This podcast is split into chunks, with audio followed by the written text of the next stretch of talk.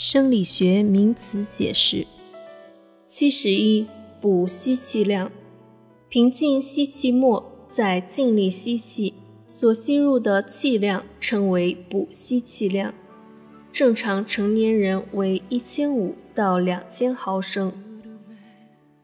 七十二，补呼气量。平静呼气末，在尽力呼气，所呼出的气量称为补呼气量。正常成年人为九百到一千毫升。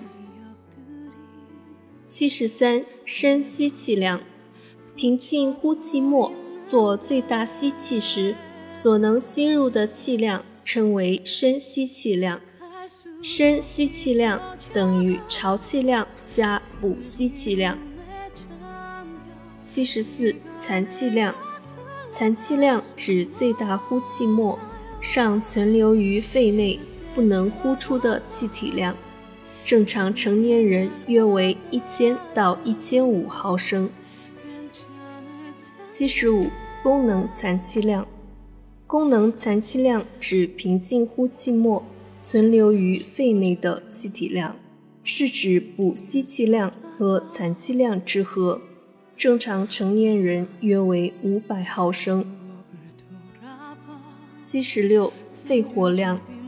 肺活量是一次最大吸气后，从肺内所能呼出的最大气体量，反映了肺一次通气的最大能力，可作为肺通气功能的指标。正常男性平均约三千五百毫升，女性平均约两千五百毫升。七十七，肺通气量。肺通气量是每分钟吸入或呼出肺的气体总量，等于潮气量乘以呼吸频率。正常成年人在平静呼吸时，每分钟呼吸十二到十八次，潮气量平均五百毫升，肺通气量约为六到九升。七十八，肺泡通气量，每分钟吸入肺泡的新鲜空气量。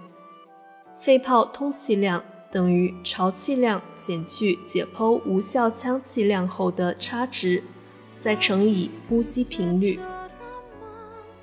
七十九，通气血流比值。